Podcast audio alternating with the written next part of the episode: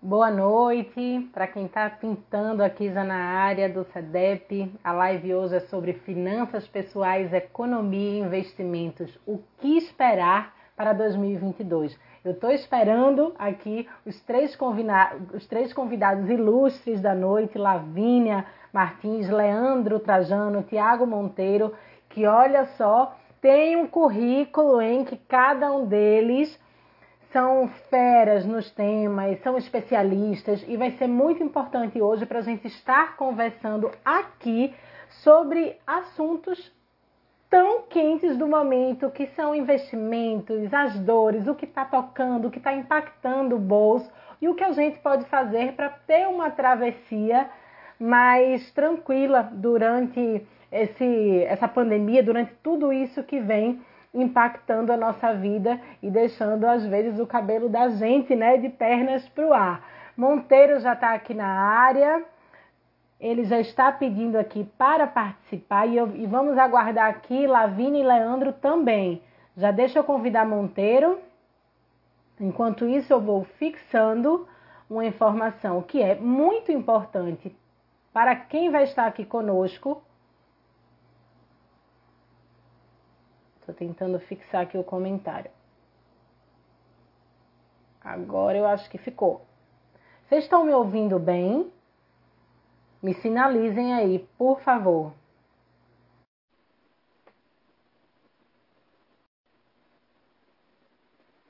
Vocês estão conseguindo me ouvir bem, pessoal? Tá me ouvindo, Monteiro? Eu estou sim. Tá de boa? Tá ótimo. Joia. bem? Tudo tranquilo por aí?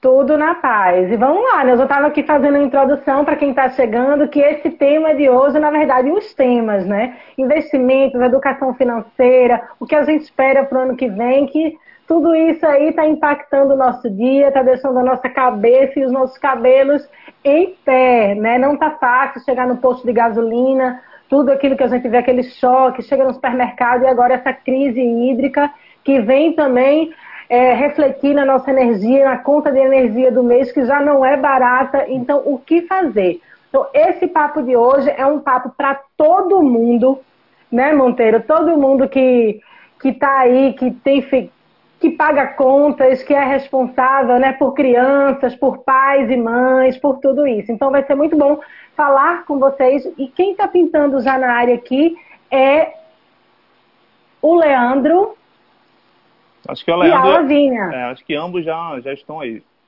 Eu já, eu já aceitei. Cadê? Eu acho que o Leandro já está aparecendo. Deixa Pronto. eu ver a Lavinha. Leandro já Olha tá aí. ele! Deixa, deixa eu ver aqui a, a, a Lavínia, só um minuto. É homens de preto, né? Olha. Boa noite, boa noite. Boa noite, boa noite. Boa noite. Boa noite. Que honra estar aqui hoje mediando né, esse encontro de feras e máquinas da, do mundo das finanças. Não, eu que agradeço a oportunidade. Papo bom, com certeza, hoje à noite dá para a gente trocar boas ideias.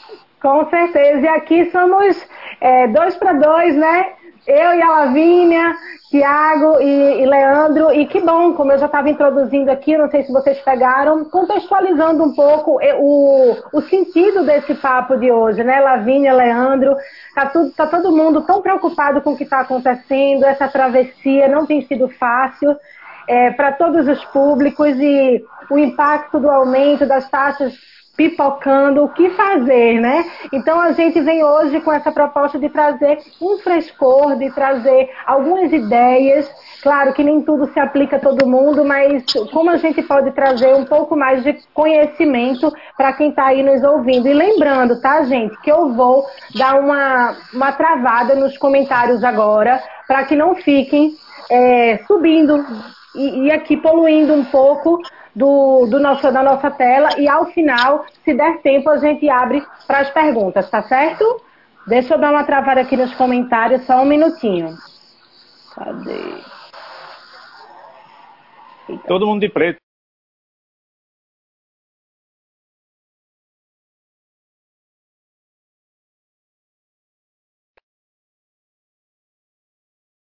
Para o tema de hoje, acho que o preto, dependendo da atmosfera que está pairando sobre as terras tupiniquins, acho que cai bem, viu? Porque caramba. Todo Eu acho dia... que agora de... deu certo. Deu certo. E aí eu queria, assim, aproveitar para apresentá-los, antes que vocês toquem com o bastão da palavra e seus conteúdos, tá certo? Primeiro eu tive que anotar, viu, pessoal? Porque o conteúdo, o currículo deles é muito extenso, eu não ia conseguir decorar tudo. A Lavínia Martins é planejadora financeira e especialista do mercado financeiro. É, o Leandro Trajano é planejador e educador financeiro, colunista e palestrante na área de finanças pessoais e para casais.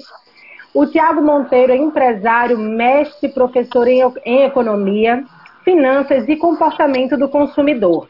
É especialista na área de gestão de negócios e gestão ambiental também.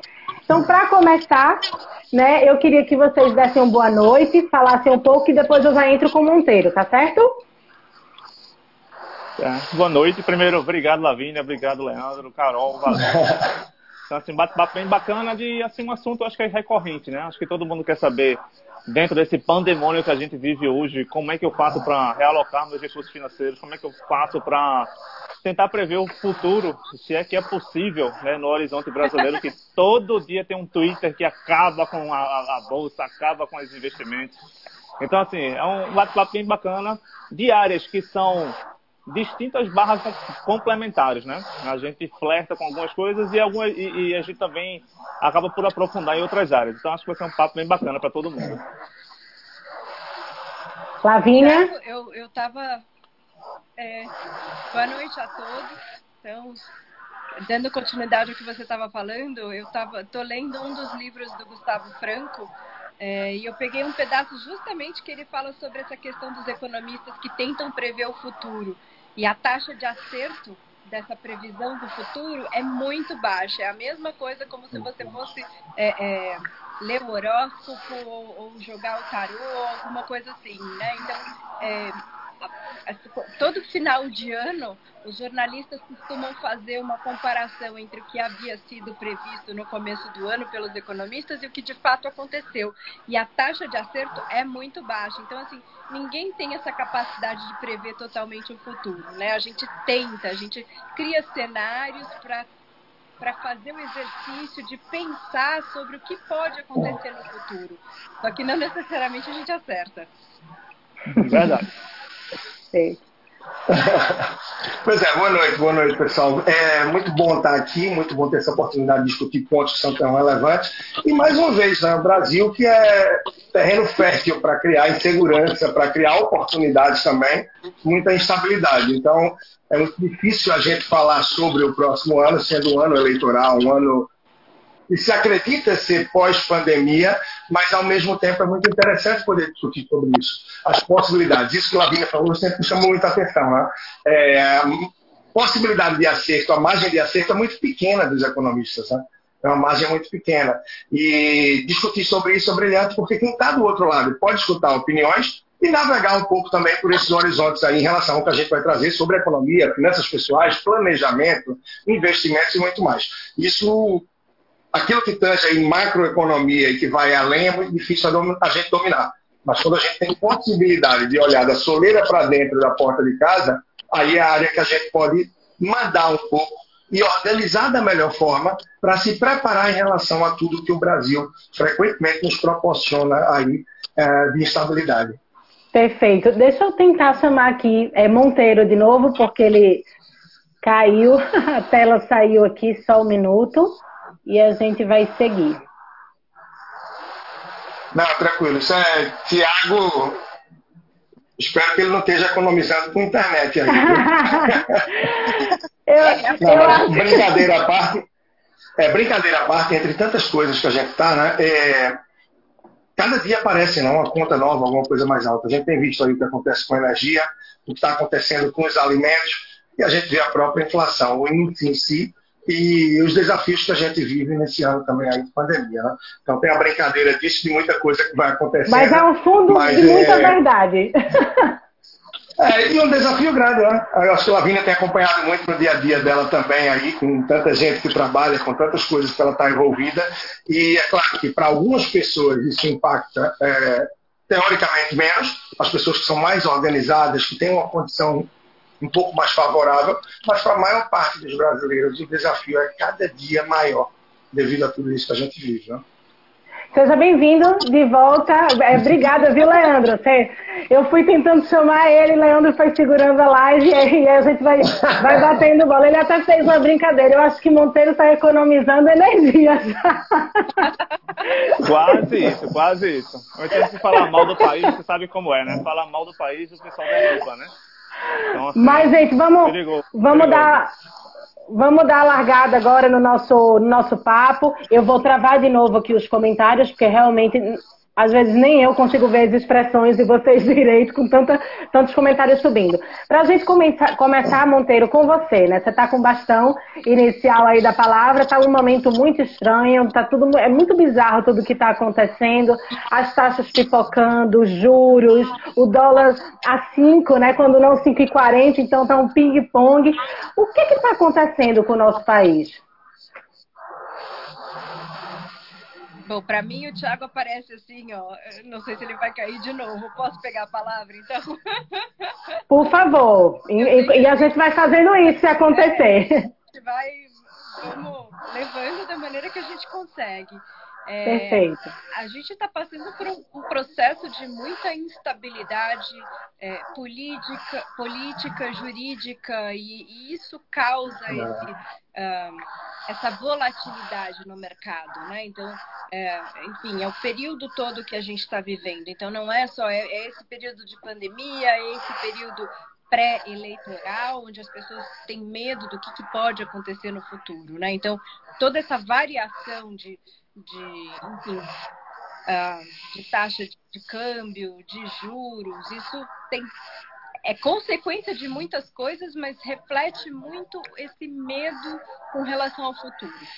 Né? Então, quando a gente fala dessa questão de investimentos, vamos entrar um pouco já no, no, no assunto aqui, é muito importante a gente começar a aprender a diversificar a carteira de investimentos, a casar o tipo de produto financeiro com o objetivo para o qual o dinheiro está sendo guardado. Então, assim, não é ficar pensando só no, ah, o que, que é mais vantajoso agora, né? É tentar fazer o que a gente chama de market time, que é, é acertar exatamente qual é o melhor produto naquele momento. Então, existem diversos produtos e como a gente não tem como prever o futuro, gente nunca sabe qual é o produto que vai ter o melhor desempenho no período futuro. A gente consegue ver o passado, estudar o passado. O passado passou. Então, para a gente conseguir aproveitar o desempenho do, dos produtos no futuro, a gente tem que estar posicionado em todos os produtos. Né? Então, por isso a gente tem que mudar essa mentalidade de tentar acertar o melhor produto do período e ter uma carteira diversificada é, usando produtos que, que estejam de acordo com o objetivo de, para o qual a gente está guardando aquele dinheiro. Perfeito, então. É isso que a Lavínia fala é muito interessante, porque o comum é as pessoas procurarem, quem tem um pouco mais de conhecimento, quem trabalha com uma alta posição, para perguntar aonde eu coloco o meu dinheiro. As pessoas nunca perguntam, poxa, a minha estratégia está certa? Será que esse é o melhor caminho para atingir os meus objetivos? Porque no fim do dia, aonde você vai investir é, nunca é o mais complicado. O mais complicado é a pessoa ter clareza da estratégia dela. Para que ela está juntando esse dinheiro? Qual é a linha, o horizonte para isso daí? É, quais são os riscos, né? o nível de risco de é, exposição que essa pessoa topa correr, que ela realmente quer se expor? Como é que você pode criar uma estratégia para essa carteira de acordo com a diversificação em relação a indexadores? Né? Como é que você pode estar ali aproveitando esse momento do IPCA, e sempre vai ter importante você ter isso na carteira, você tem um pré-fixado, você tem um pós. Em que momento pode fazer sentido você estar ali no multimercado, no fundo de ações, ou mesmo no mercado de ações, é, mais ali voltado para o mercado internacional, globalizar um pouco sua carteira. Então, isso as pessoas não pensam. A pergunta de um milhão é sempre aonde eu coloco meu dinheiro, como se tivesse um produto só mágico que pudesse agir totalmente a favor dos planos que a pessoa tem. Normalmente, o que, é que as pessoas fazem com isso? A poupança. a insegurança é muito grande, a falta de conhecimento é muito grande, e com medo de perder e com tempo que não se dedica para procurar as melhores oportunidades, o que, é que as pessoas fazem? Deixa na poupança, o tempo vai passando, e aí é tarde demais para muita gente quando quer procurar diversificar um pouco mais, pensar em estratégia, qual o caminho a percorrer.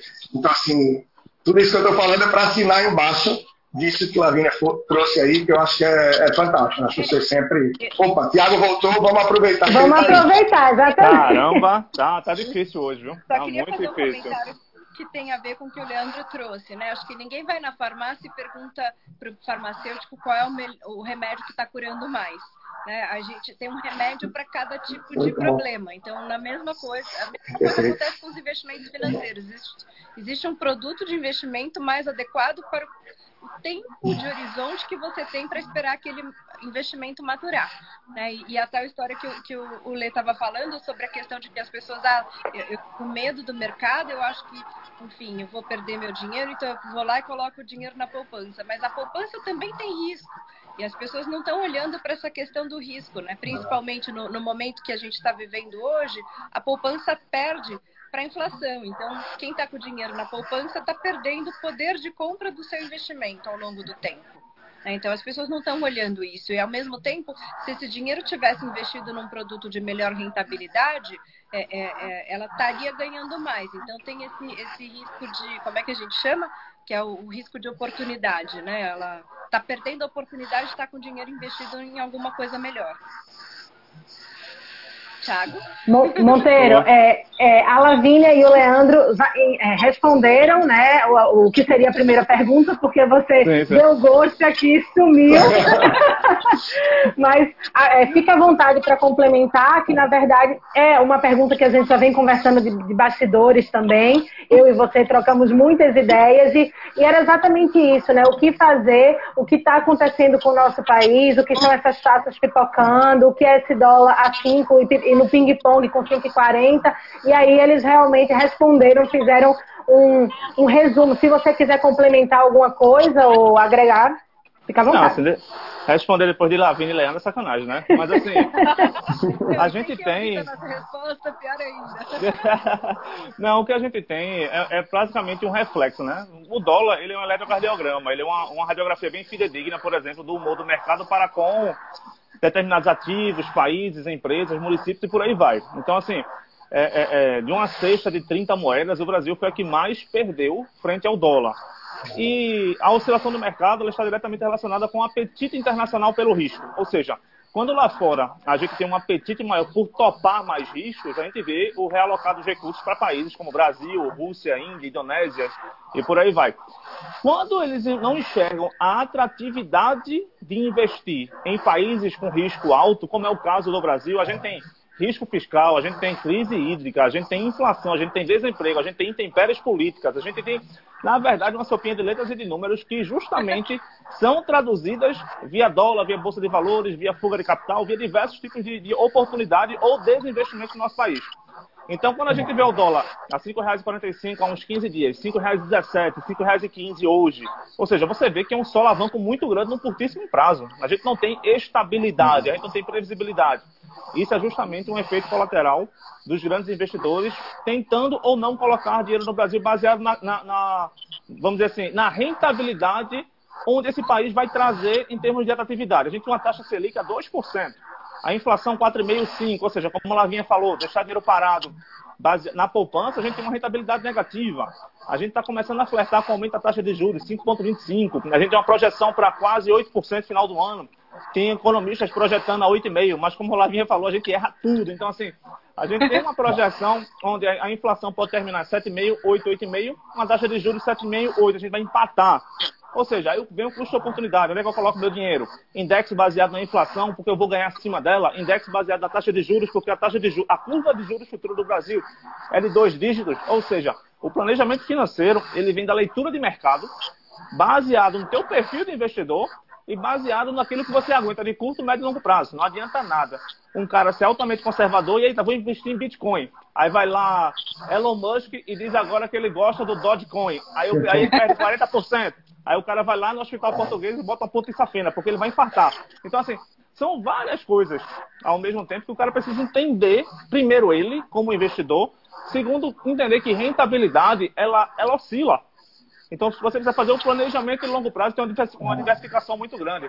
Eu vejo aqueles caras, arracha para cima, day trade, aquele negócio todo ganho, não sei quantos milhões em uma semana. Então, assim, caramba, a gente tem muita coisa acontecendo no nosso país e a cerejinha do bolo é justamente esses indicadores macroeconômicos, tanto é que saiu um hoje importantíssimo, que foi o PIB do segundo trimestre, onde todo mundo achava que seria uma coisa bacana e foi projetado um recuo de 0,1%. Ou seja, todas as projeções que a gente fez para lá no PIB, na recuperação do país e por aí vai, para o final do ano, pode ido por água abaixo, porque a gente está agora com um processo de aumento da taxa de juros, ou seja, a gente vai estrangular consumo, a gente vai estrangular a produção.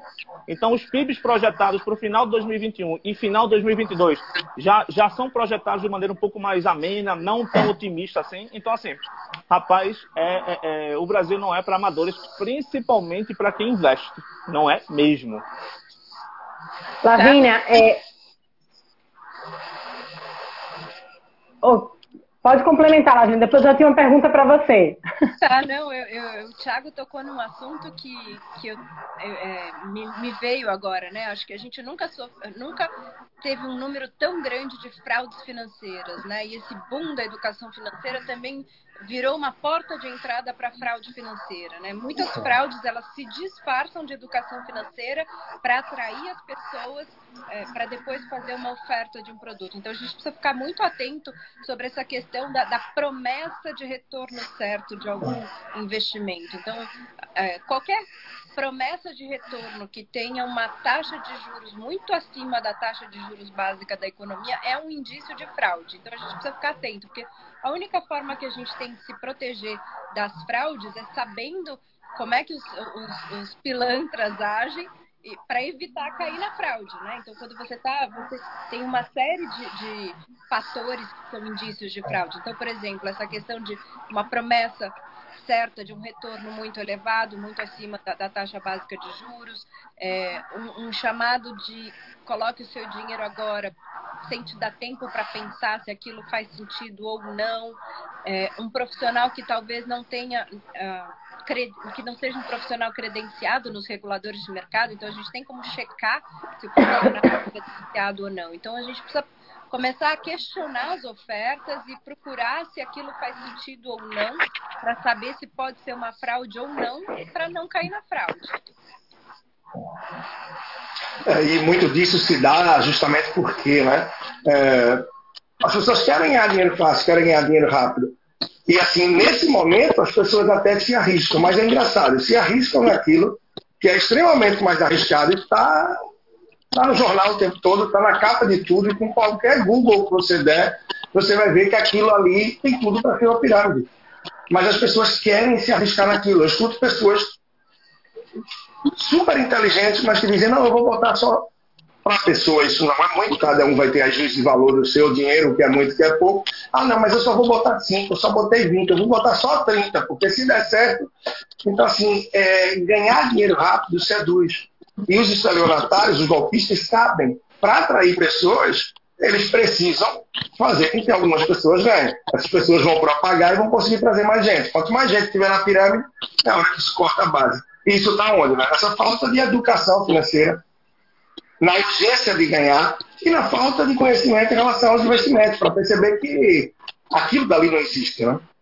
Lavínia, é perfeito esse, esse, essa conexão de de temas aí que vocês estão falando, porque essa pergunta está quicando aqui na área as pessoas falam muito e querem muito investir e entender como é que pode fazer isso, encontrar um caminho melhor, mas a gente sabe que entre fazer isso, né, o desejo e fazer realmente é um abismo, uma falta de conhecimento.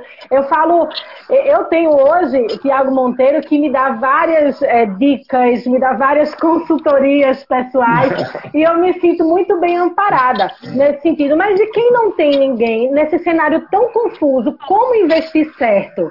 Tem certo, tem errado? Como é que a gente pode é, imaginar esse contexto? Eu acho que assim, a primeira coisa, as pessoas precisam saber qual é o seu próprio perfil de investidor. Então, todas as corretoras e os bancos, eles, eles fazem, eles têm lá um questionário de perfil de investidor, porque isso é uma norma da CVM, tá? Então a CVM exige que ah, para você investir você tem que para a, a, instituição financeira tem que fazer um questionário do perfil de investidor para poder fazer ofertas de produtos que estejam alinhados com o perfil daquele investidor. E as pessoas podem usar esse, esse questionário para o seu autoconhecimento. Né? Então, qual que é o meu perfil de investidor? Então, dentro do meu perfil de investidor, quais são os produtos financeiros que cabem? Existem N produtos financeiros, então a gente precisa começar a pesquisar entender como eles funcionam, entender o que eu gosto, o que eu não gosto.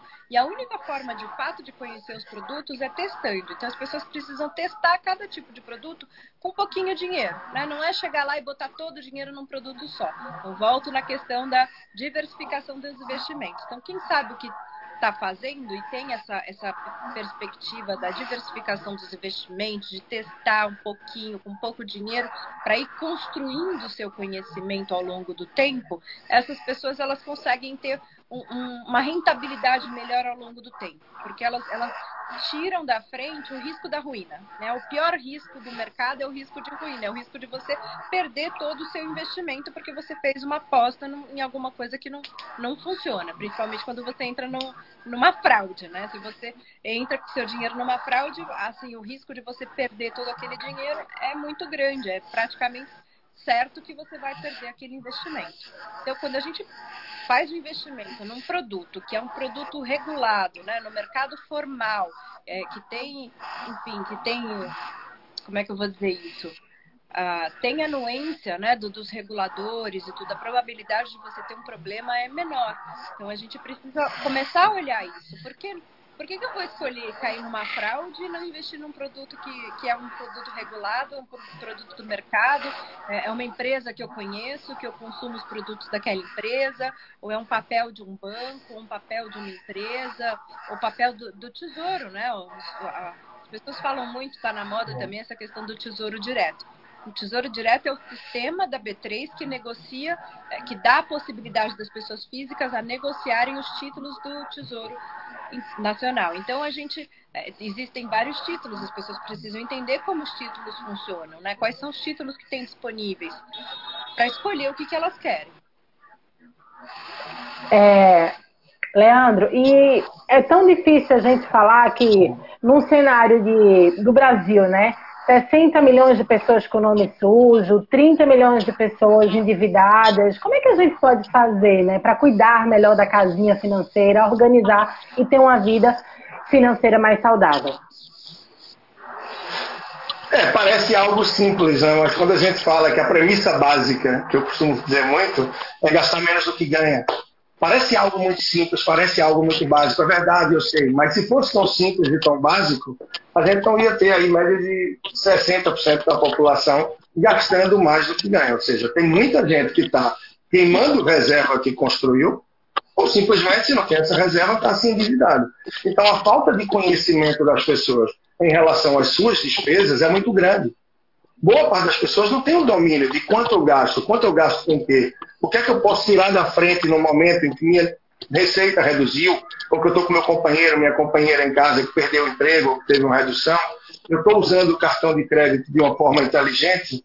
Eu vejo muita gente que quer usar cartão de crédito pesado para ganhar milhas. Essas pessoas não estão gerindo, gerindo milhas, não estão se cuidando em relação a essas milhas e na hora de viajar não fizeram reserva para comprar o dólar, para comprar o euro, para se hospedar, para passear. Então, assim, é, tem um paradoxo muito grande entre o desejo das pessoas, o sonho das pessoas e a falta de dedicação para cuidar da vida financeira. Isso faz com que as pessoas se dediquem muito para trabalhar, com que maior parte consiga gerar o máximo de receita que consegue no momento, mas aí não casa a receita com a despesa. Vem o desequilíbrio, esse desequilíbrio afeta a saúde emocional, afeta o relacionamento, afeta a produtividade e aí as coisas vão se embananando, se enrolando ainda mais. E dificilmente alguém para para tentar ver, peraí, o que é que eu posso fazer para me organizar melhor?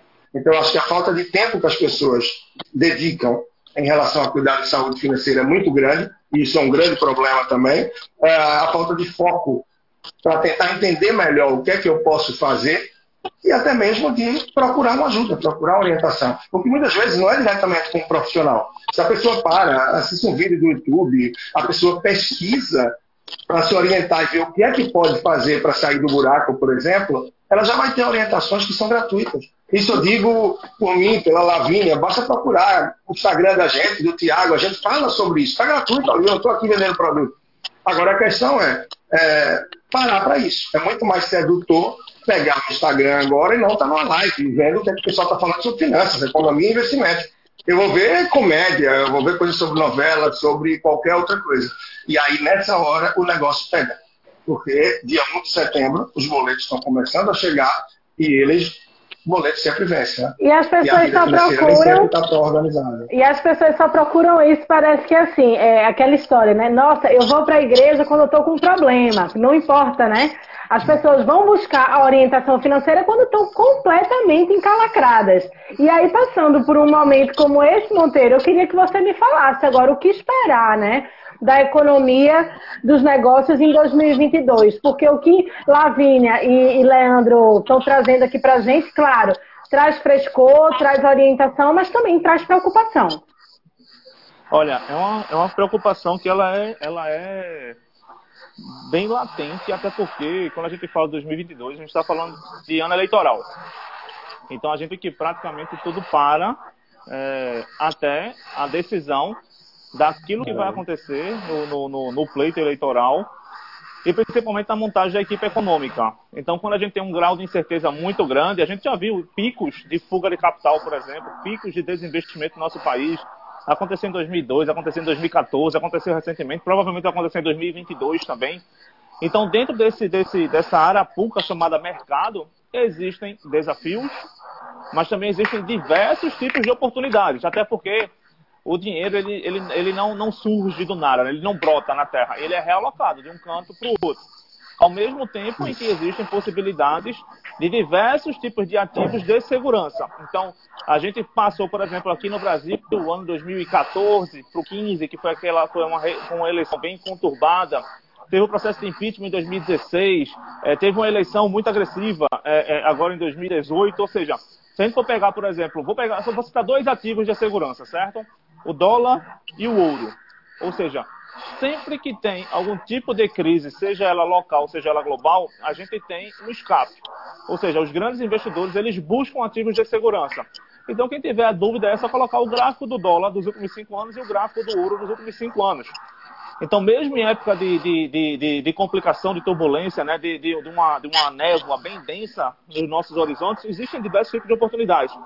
Do mesmo modo em que um dos principais pilares que a gente tem justamente para tentar, é, é, é, vamos dizer assim, minimizar essa, esse desequilíbrio que, que Trajano falou, daquilo que a gente arrecada, daquilo que a gente gasta, a gente precisa gerar é, receitas. A gente é acostumado a trabalhar somente em um, acostumado a viver para pagar boletos e à noite a gente ou vai curtir ou vai fazer alguma coisa. Ou seja, a diversificação não é somente dos investimentos e dos recursos que sobraram. A gente precisa também fazer a diversificação daquilo que a gente ganha. Que aí, a partir daí, a gente, além de pagar os boletos, a gente tem o custo fixo da gente, começa a flertar com poupança, a gente começa a trafegar dentro da área de investimentos, a gente já tem reserva de emergência e aí tem aquele dinheiro bem bacana que você pode torrar para curtir. Porque a gente também, a vida não é somente longo prazo, né? A gente também precisa entender o curto prazo. Aí para 2022, que é curto prazo, vai ser um ano altamente desafiador por todo o que existe no nosso país de crise fiscal, crise econômica, e, ao mesmo tempo, também um país de oportunidades. Cortou para mim. Todos aí? Opa, voltou? Acho que voltou. Sim, voltou, Pronto. Voltou. Então, só para concluir, 2022 é um país de desafios e oportunidades. É, talvez hora boa de pensar e refletir para fazer um caixazinho, né, Tiago? O que, é que você acha, né, Lavínia? Fazer aí uma reserva, porque as oportunidades surgindo tem que estar tá tem que estar armado, tem que estar pronto para aproveitar. E é isso que é interessante, que muitos investidores iniciantes, e alguns até que já têm grau de experiência, não pensam, estão sempre muito ansiosos em alocar recursos, alocar, alocar, alocar, alocar, alocar. Poucas vezes pensam em, peraí, eu posso ter um ativo de liquidez, eu posso ter uma reserva aqui para as oportunidades não surgir. Então, eu acredito que 2022, é, quem pensar dessa forma, pode ser bem beneficiado. Né? Claro, talvez eu esteja como aqueles economistas que Lavínia falou aí no começo. Né? Eu posso errar, mas eu acho que vai ser um ano assim, de boas oportunidades para quem estiver fazendo uma reserva aí caixa para abocanhar o que vai fugir logo adiante. O ano eleitoral já costuma ser bem intenso. E esse ano de 2022, então, o pé de guerra vai ser grande. É, Lê, eu acho só para complementar, a gente precisa pensar nessa questão de contra o mercado. Né? Então, justamente, como vai ter muita volatilidade, vai ser um período de muitas oportunidades de boas compras para quem tiver recurso para investir. É, eu queria complementar também aquilo que você estava falando sobre as pessoas que são endividadas. Né? Eu acho que a gente tem uma falta de autorresponsabilidade com aquilo que a gente faz com o nosso dinheiro. As pessoas fazem muita contabilidade mental e, e, elas erram muito, né? A mente sempre erra. Se a pessoa não tem o hábito de fazer orçamento, de fazer o controle financeiro daquilo que ela está fazendo com o dinheiro dela, é, é, ela acaba caindo na dívida. E um hábito que eu vejo muito grande, muito forte no, na população brasileira é usar o cartão de crédito como uma extensão da renda. O cartão de crédito ele é um meio de pagamento. Né? A, a boleto vai vencer o mês que vem. Então, tudo que você paga no cartão de crédito, você deixa de pagar à vista, você deixa de desembolsar o dinheiro hoje para fazer esse pagamento e você se compromete a fazer esse pagamento no futuro. Então, ele já está comprometendo o poder de compra da sua renda no futuro, porque você vai ter que pagar a fatura do cartão. Então, é isso que as pessoas não levam em consideração. E as pessoas acumulam muitas parcelas, né? Muitas elas se endividam nos parcelados e elas esquecem que elas já fizeram um parcelado, que elas têm que pagar aquelas parcelas e elas é, assumem novos parcelados parcelados e é aí que entra nessa bola de neve das dívidas. Né? Então, o grande problema do brasileiro é não saber usar o cartão de crédito com sabedoria. É, Lavínia. Esse só, é só complementando, Carol, não tem nem muito que complementar, na verdade, mas é que isso é tão latente. Eu vejo tanto isso que, assim, é impressionante. Ah, o mau uso do cartão de crédito ele leva boa parte das pessoas, boa parte das pessoas que estão endividadas tem um cartão de crédito mal utilizado no meio. E muitas vezes não é um, é um, é dois, é três. E aí tem várias formas de você dominar isso de uma maneira mais inteligente. É, mas o cartão de crédito é, é péssimo, realmente, assim, quando mal utilizado, claro, quem utiliza bem, é um corda, eu digo, ou você usa para subir, escalar e decolar e alto, ou para puxar e se enforcar. Felizmente, a maior parte das pessoas usam pelo lado negativo, de forma bem é, ruim. Até porque é, hoje em dia, Leandro, várias, vários descontos e combos promocionais são viabilizados através do crédito, que você não tem no à vista. Isso é muito marcante. Agora a gente está consumindo muito, né? É, todas essas redes, esses grandes players do mercado oferecendo, e quando você não tem o crédito, você também é prejudicado por um outro lado, né? Então, o equilíbrio talvez seja uma palavra de ordem aí a gente precisa entender como é que as operadoras de cartão de crédito ganham dinheiro. Então, elas ganham dinheiro de duas formas: ou com a, a tarifa do cartão de crédito, né, a tarifa para você ter o cartão de crédito, a anuidade do cartão, ou elas ganham dinheiro através do, da pessoa que está endividada e que paga juros em cima daquele crédito. Né? Da, da pessoa que parcela o pagamento da fatura, é, da pessoa que entra no rotativo do cartão de crédito. Então, essas são as pessoas que sustentam as empresas de cartão de crédito. Por isso, a, a empresa de cartão de crédito, ela, ela, ela faz esse programa de milhas, programa de pontos, e ela oferece mais pontos para aquelas pessoas que se endividam mais através do cartão. Então, é, é aquela coisa, a empresa de cartão de crédito, ela vai dando corda para a pessoa se enforcar. Uhum. E aí, a hora que a pessoa se enforca, ela é, aí que ela vai ganhar dinheiro. É. Né? Então, a gente precisa entender como é que é, essa questão do ponto de vista do usuário e do ponto de vista da empresa. A empresa ganha dinheiro quando a pessoa se enforca. Então, todos os benefícios que ela oferece através do cartão são incentivos para a pessoa se enforcar. Então, a pessoa que precisa perceber isso e usar o cartão do jeito que, é, é, que ela beneficia, se beneficia a si mesmo por fazer o parcelamento e adiar o pagamento de alguma coisa, mas não chegar ao ponto de se endividar, de, de fazer o parcelamento do pagamento da fatura, porque aí ela já vai. É, é, é quando as coisas dão errado, né? Lavínia, é, aproveitando aí tua fala também, muitas incertezas, o cenário também está complicado, mas será que a renda fixa volta a ser uma pedida é, expressiva nesse sentido? Quais seriam as dicas, se sim? Carol, eu li um negócio esses dias num jornal, esses dias não, já faz umas duas semanas, né? É, de um jornalista justamente diz, dizendo, o título da reportagem dizia a volta da renda fixa. Então, o que eu quero dizer, chamar a atenção das pessoas é, não é porque a taxa Selic está subindo, está num movimento de alta, que a renda fixa realmente vale a pena, porque a gente ainda vive uma, uma situação de juros real negativo. Né? Então, a nossa inflação ela é maior do que a taxa de juros da renda fixa. Então as pessoas não podem cair nessa, nessa ilusão de que é a volta da renda fixa, agora eu vou ganhar dinheiro com a renda fixa.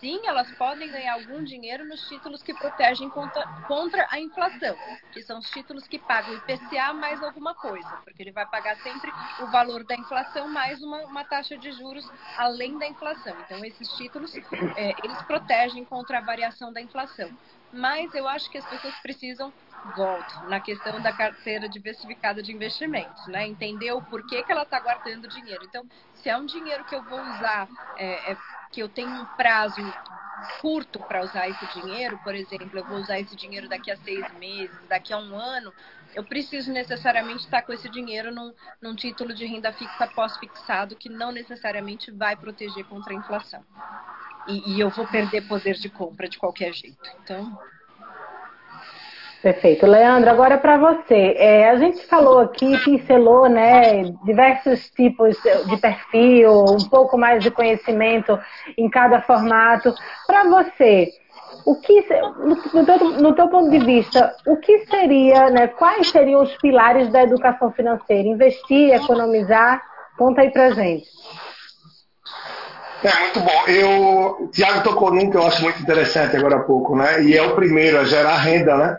Porque se a gente parar para ver, tem com toda essa onda, tudo isso que a gente vive hoje em dia, redes sociais, Instagram, tem muita gente falando sobre finanças. É claro tem muita gente boa, uh, tem muita gente que está talvez passando uma chuva porque entende bem de finanças e o mercado está mais seco e está aproveitando para entrar nisso também. Então, boa parte das pessoas falam sobre investimentos investimento. O que é que eu vou investir, eu jovem, que estou começando uma carreira, se eu não gero renda? Então, o que é fundamental é gerar renda. Gerar renda não basta, porque se você gera renda e gasta muito, como boa parte das pessoas são, não vai adiantar muito. Então, você tem que gerar renda e ter consciência nos seus gastos, ou seja, gastar bem. Gerando renda e gastando bem, você vai ter mais tranquilidade, porque certamente você vai poupar. Então, se você gera renda, gasta com consciência e poupa, você vai ter que procurar poupar cada vez mais. Então você já faz tudo isso, você tem o que precisa para poder investir. Você vai ter a matéria-prima, o insumo, a massa crítica ali. Você vai ter grana para poder investir, mas não basta investir, é investir melhor. A gente cansa de ver produtos é, muito ruins que entregam menos do que a poupança, consequentemente muito menos que o CDI, que o Selic, e do que a inflação. E aí tem bilhões e bilhões de reais que estão jogados ali. E por falta de conhecimento, as pessoas simplesmente deixam dinheiro dormindo lá. Então, se você gera renda, se você gasta bem, se você procura técnicas e autoconhecimento para poupar, usando as ferramentas que existem também, é procurar conhecimento para que você possa investir. Com certeza, isso você tem aí quatro pilares muito fortes para que você tenha uma longevidade e uma prosperidade financeira. Boa. Lavínia, e além dessa educação financeira, né, como é que a gente poderia socializar mais as oportunidades de negócios no nosso país, já que a gente não foi muito treinado para isso, né? Essa questão toda de geração de renda, enfim, todo esse conhecimento aí que o Leandro trouxe para gente. Eu acho que a gente está passando por um boom do empreendedorismo, né? Acho que finalmente o brasileiro está compreendendo a importância do empreendedorismo, porque todo empreendedor que começa uma empresa, né? Toda, toda grande empresa, um dia ela foi uma pequena empresa, ela começou com o sonho e a coragem do empreendedor de fazer acontecer aquele seu sonho, aquele seu negócio. Então a gente precisa dar cada, cada vez mais força para os nossos empreendedores para que eles consigam fazer as suas empresas prosperarem, porque com essas empresas prosperando, eles vão gerar cada vez mais emprego e a gente vai fazer a roda da economia girar de forma próspera. Né? Então é, é, é, muito importante a gente é, é, comprar do nosso mercadinho do bairro, né? É, é, assim, eu acho que assim as grandes cadeias elas são importantes. Eu acho que as grandes cadeias, as grandes empresas elas dão acesso para que a gente tenha os produtos e serviços os melhores possíveis, mas é importante a gente manter os nossos pequenos negócios, o negócio do bairro, né? O, o, pequeno. Então é importante a gente comprar do pequeno, ajudar a fomentar essa economia de base dos pequenos empreendedores para que eles possam crescer e um dia ser uma grande empresa também. É, a gente teve também, só pegando um gancho que, que Lavínia falou, agora no processo de crise em 2015, 2016 e agora na pandemia, a gente teve aquela boa e velha necessidade de empreender, né? O cara foi demitido, pegou, teve acesso ao FGTS, a média, dependendo da qualificação e diversos outros fatores, para realocação para dentro da mesma área pode levar três anos, com a remuneração na casa dos 60% a 50% daquilo que você tinha anteriormente. E aí a gente vamos empreender, a gente precisa empreender, né? Então, assim, é, o problema é que depois de um ano, dois anos, aquele CNPJ que acabou de nascer acaba falecendo também. E aí foi embora também boa parte do dinheiro que aquele cara ganhou, ou com seguro-desemprego, ou com acesso ao FGTS. Isso porque esse treinamento que Lavínia e, e Trajano falaram, é, ao longo da vida daquele jovem, daquele novo empreendedor, não foi feito. A gente agora que está começando a engatinhar com a educação financeira, agora que a gente está começando a engatinhar com o empreendedorismo, as pessoas dizem que não se ensina empreendedorismo, ensina-se sim, principalmente quando você é muito jovem, adolescente, é, o quão importante deveria ser essas disciplinas, por exemplo, dentro do ensino fundamental, porque do mesmo jeito que a gente precisa entender como funciona a biologia, como é que a gente vai trabalhar a matriz, como é que a gente vai, vai calcular a força motriz, ou seja, física, química, biologia, a gente precisa naturalmente entender como é que a gente ganha dinheiro, como é que a gente abre empresa, como é que a gente faz negócio. Porque de, da cada, sei lá, mil alunos, a gente vai ter aí 5, 6, 7 médicos, a gente vai ter 3, 4, 5 grandes advogados, a gente vai ter 3, 4, 5 grandes engenheiros e o resto, o resto vai ser treinado para pagar boleto. E a partir desse pagamento de boleto, vai também nascer a informalidade. Tanto é que a gente tem 45 milhões de pessoas em informalidade. Então, o processo de um dos pilares que Leandro é, é, Trajano falou, com relação à geração de recursos, isso é uma questão não só de negócios ou financeira, mas é uma questão de, de, de, de dignidade e de sociedade também. A gente precisa entender que o Brasil ele é um país é, é, é moldado para ser dependente de alguma coisa.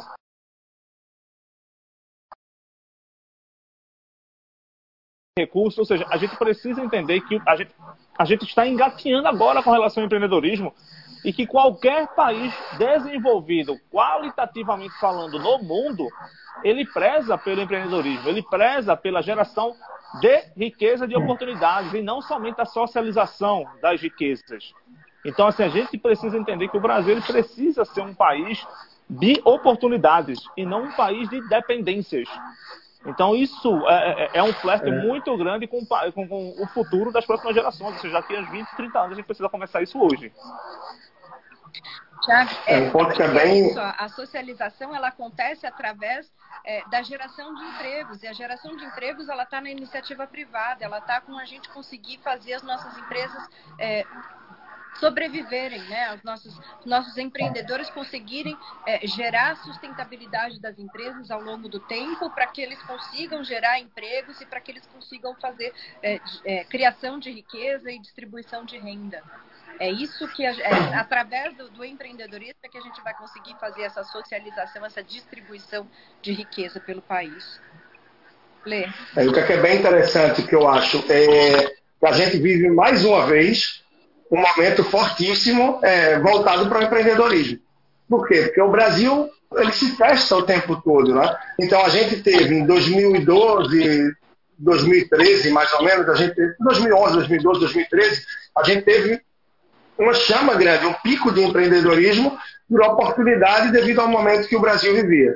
A gente teve em 2015 uma crise fortíssima que devido à falta de oportunidade as pessoas tiveram que empreender, porque elas não tinham oportunidade de gerar renda, não tinham emprego. Então, para pagar as contas e viver, ou tinha que se jogar, se lançar ao mercado, ou, claro, que disso vão surgindo frutos. Né? Algumas pessoas passam a chuva e logo que aparece uma carteira assinada, uma oportunidade, elas voltam para o mercado. E, mais uma vez, agora a gente vive um pico de empreendedorismo. Devido à falta de oportunidade, as pessoas têm que correr e criar. Então, no Brasil, a gente vive isso frequentemente. E muitas pessoas é, terminam se encantando e realmente empreendendo e tomando isso para a vida, e tantas outras terminam mergulhando devido à necessidade e logo procuram se recolocar. Mas quando vão se recolocar, acontece isso que o Tiago falou. O mercado mais frio, a pessoa não consegue aquela vaga de analista que ela era, aquela vaga de gerente, ela se muito vai estar como coordenador, mas ainda assim com as funções de gerente, mas com um salário muito abaixo, por aí vai. Então a gente vive uma é, inconstância muito grande, mais uma vez essa instabilidade. E isso tudo termina abrindo portas constantes para que a pessoa tenha que se lançar e empreender. Então o Brasil é sim um país de empreendedorismo, por dados também. É, ele corre muitas vezes próximo à China, proporcionalmente ao que tem, e a gente vê que daqui surgem grandes negócios, né? Uh, e a gente vai estar sempre aí forçado a se criar e a correr atrás para empreender, porque o Brasil traz isso o tempo todo, né? pelos cenários que a gente vive. Sim, a gente pra tem que começar a empreender por propósito, né? e não tanto por necessidade. Porque justamente o empreendedor por propósito é um empreendedor que ele persiste mais, ele tem mais resiliência para conseguir passar pelo processo de construção de uma empresa do que o empreendedor que empreende por necessidade e depois acaba voltando é, é, ao trabalho CLT. Para chegar ao final, gente, já estamos aqui, né? Quase uma hora de bate-papo, até para que as pessoas também consigam assistir o conteúdo depois, para não ficar tão longo. É, Monteiro, e eu estendo a, ao Leandro e a Lavínia depois, para encerrar mesmo, quais seriam os desafios econômicos para a gestão 2022? Monteiro está com a bolinha. É. Tá com a bolinha. Esse negócio tá combinado, viu? Na hora que o Thiago vai falar, ele Aí tá... a bolinha. Ah, Agora ele não caiu, ele se jogou, né? Agora nós fazemos de volta. Fiquem à vontade, gente. Não, tranquilo. É, bom, falando um pouco aí, eu vou para um cenário, nesse momento, deixando para a Lavínia e para o Tiago ampliarem um pouco a visão, eu vou falar um pouco da soleira para dentro de casa. Eu acho que é o lugar que a gente tem a maior autonomia que a gente pode cuidar um pouco mais. Então, cada um, de acordo com a sua realidade, é ver, é um momento de energia e a energia impacta para mim, porque a realidade que eu estou vendo é que muita gente diz, ok, vai subir tantos reais a cada 100 km de energia, mas eu não vou deixar de ligar meu ar-condicionado, não vou deixar de fazer isso ou aquilo. Eu não vou entrar aqui no mérito das escolhas de cada pessoa, mas o que eu quero falar é isso, nós temos liberdade de escolha para que a gente tome decisões que a gente passa com o quê? A nossa realidade se adequa à nossa possibilidade, ou seja, ao nosso orçamento. E não só pensando em viver intensamente hoje, mas em poupar para poder investir, para ter tranquilidade amanhã, de forma que a gente possa, sim, viajar hoje, sair, curtir, viver, mas lembrando que sim, amanhã muito possivelmente eu vou acordar vivo.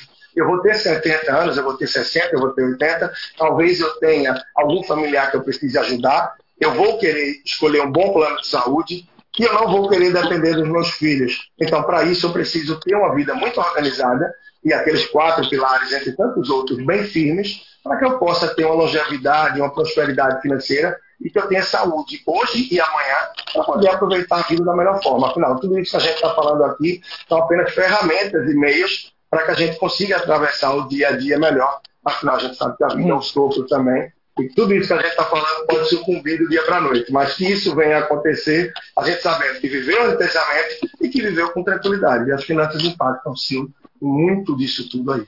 Opa, com certeza. Bom, eu vou, pegar a palavra, Thiago. Eu quero que você volte. À vontade. Antes que eu caia. meu convite é para que as pessoas assumam para si a responsabilidade para cuidar das suas finanças pessoais, para viver dentro da sua possibilidade, dentro da sua renda, para criar capacidade de poupança, para desenvolver o hábito de guardar dinheiro, aprender a investir. Então, assim, é, às vezes, investimentos é um, é um bicho de sete cabeças, né? As pessoas têm medo do, do mercado, então eu convido vocês a, a, começar a estudar. Tem muito conteúdo gratuito na, na internet, tem muitos excelentes li excelente livros, né? A gente no meu perfil tem vários, tem uma seção lá na, nos stories, no arquivo dos stories, que é só indicação de livros sobre investimentos. Então, é, estudem, estudem, comecem a testar o mercado. É, eu acho que a gente não pode ficar o tempo todo se preocupando com questões que a gente não tem controle. Então, a gente, não adianta a gente ficar se preocupando com as questões políticas, com as questões é, tributárias, né, de reforma da, da, da, como é, a reforma tributária, se vai sair, se não vai sair, a reforma administrativa, se vai sair, se não vai sair. A gente precisa se preocupar com aquilo que a gente te, consegue ter controle. A gente consegue ter controle sobre como a gente vai usar o nosso dinheiro. Então, se a gente conseguir assumir para si essa responsabilidade de o que, que eu quero construir para minha vida, é, quanto dinheiro eu preciso guardar para realizar os meus sonhos de vida, os meus projetos, e começar a construir essa reserva financeira, você já está fazendo uma grande coisa para você mesmo. Né? E aí, o, o, o, próximo passo, que é onde eu vou guardar esse dinheiro que eu estou é, poupando, né? qual é o investimento que eu vou usar, convido vocês a começar a estudar e, e, e construir uma carteira diversificada de investimentos. Tiago. Monteiro? Não, acho que todo excesso é uma falta, né? Não tô ouvindo. Acho que todo excesso é uma falta. Então, quando a gente que, é, observa, por exemplo, acho que foi, não sei se foi o Leandro que trouxe uma, uma publicação de, eu não lembro se foi uma Big Brother, enfim, um artista, que ela economizava cerca de 98% do que ela ganhava. Então, isso também é, é, é, traz uma mensagem. Acho que nem tanto, nem tão pouco. Do mesmo jeito que a gente teve um grande jogador de futebol emblemático, que quando ele jogava no, no Real Madrid, um jogador brasileiro, ele dizia que ele ia para o restaurante e não pagava absolutamente nada. Ele queria ir no shopping comprar uma camisa e não pagava porque as, as lojas davam roupas para ele. Ele queria viajar, todos os melhores resorts nas Maldivas davam para ele, porque, porque tem a imagem dele. Ou seja, nem tanto ao céu, nem tanto ao inferno. A questão é equilíbrio. Como eu falei, todo excesso é uma falta. Um excesso de gastos pode significar que você está faltando alguma coisa. Um excesso de poupar significa que deve estar faltando também alguma coisa na tua vida. Então, assim, é interessante a gente ter a pulverização das receitas, é interessante a gente ter a pulverização dos investimentos, ter aquela reserva de emergência, ter aquele dinheiro para gastar, ter, não, não economizar naquele fezinho que você quer tomar com aquela maravilhosa torta alemã ou a torta de limão. Não também deixar de, de, de, de utilizar o teu dinheiro para fazer uma viagem, mas ao mesmo tempo também só viver de viagem, só viver de torta alemã, só viver de ostentação também deve indicar alguma coisa é, muito estranha na tua vida. Então, equilíbrio é a base do negócio. Se você tem uma vida equilibrada, seja ela psicologicamente, afetivamente e financeiramente, a probabilidade de você ser uma pessoa feliz e bem-sucedida dentro daquele teu critério e conceito do que é ser bem-sucedido, porque bem-sucedido não significa você ter carro, ter apartamento, ter um monte de coisas, tanto é que se você der uma pesquisada no Google, nos últimos cinco anos, os multibilionários aí estão doando todas as suas, todas as suas reservas, toda a sua fortuna em vida ainda, porque já atingiram um objetivo financeiro e eles viram que o patamar é, financeiro não significa patamar de felicidade, patamar de realização. São outras coisas que a gente coloca em termos de pilares do que é sucesso. Então, você acha que cada um precisa, na verdade, definir o que é sucesso para cada um, para a partir daí a gente ver qual é o percentual que o dinheiro vai contribuir para isso. É uma questão de equilíbrio. Perfeito. É, Monteiro, bolinha de novo. É... bolinha mais uma vez. Monteiro, olha só, a gente é, faltam três minutos para dar as 21 horas. Eu queria, eu acho que teve uma pergunta aqui ao final. A gente consegue responder uma ou duas? Dá? Aqui, ó. Deixa eu. Ué, agora travou para mim. Vocês estão conseguindo ler, gente? Tá, travou aqui as perguntas, eu não estou conseguindo. Agora, não, agora eu. Não tá vendo. Aqui. É, olha, será que hoje investir em um negócio como franquia sustentável vale a pena? Eu acho que é isso que, que tem nessa pergunta aqui. Vale a pena? Isso. Olha, Podem responder. Eu, eu acho. É, o que é que eu acho? Tá? Primeiro, assim, a pessoa tem uma clareza muito grande do que é, é entrar numa franquia. É uma das melhores definições que eu vi foi a pessoa que tem a cabeça muito empreendedora, talvez não seja o ideal para ela franquia, eu até acredito nisso e já vi alguns exemplos muito próximos. Por quê? Porque a franquia, você vai ter aquela caixinha quadradinha com tudo pré-definido, pré-formatado, que te facilita muito, mas você não tem liberdade de criar. Então, a pessoa que é muito ativa e que quer. Agora, para o um empresário, que quer ter um negócio para gerir, para gerar receita, pegar tudo pré-formatado fechadinho, pode ser fantástico. Então, depende do seu perfil, depende do que você quer e da percepção. E entrar numa franquia, você vai precisar trabalhar muito. Ela não vai andar por si só por já ter tudo pré-formatado. Então, depende do que a pessoa busca e ter a clareza disso que eu estou falando. Eu não posso ir muito além porque o tempo da gente já está bem pouco. Deixa eu, eu tô olhando. Alguém quer acrescentar mais alguma coisa, gente? Eu tô vendo aqui se tem mais perguntas, mas foi um monte de gente entrando, acenando e os comentários ficaram travados no início. Então eu acho que a gente, olha, eu acho que a gente encerra com essa pergunta. Eu não estou conseguindo mais encontrar alguma outra. Vocês querem fazer alguma consideração final? Agora é a hora com, relação à questão da franquia, é exatamente o que o Leandro falou. Quer dizer, uma pessoa que investe numa franquia, a franquia você vai comprar uma marca de uma empresa e você tem que fazer exatamente como foi pré-determinado por aquela empresa. Mas é papel do empreendedor fazer a, a franquia, né, a lojinha dele dar certo. Então não é porque você está é, tá comprando uma franquia que o negócio já já está dado que ele vai funcionar. É, depende do empreendedor colocar o seu o seu esforço de trabalho para fazer aquela lojinha dar certo. Monteiro, algo mais? Monteiro? Eu acho que ele não está ouvindo. Oi, estou aqui. Estão me escutando? Não. Está ouvindo? Ah, Alguma consideração final para a gente encerrar?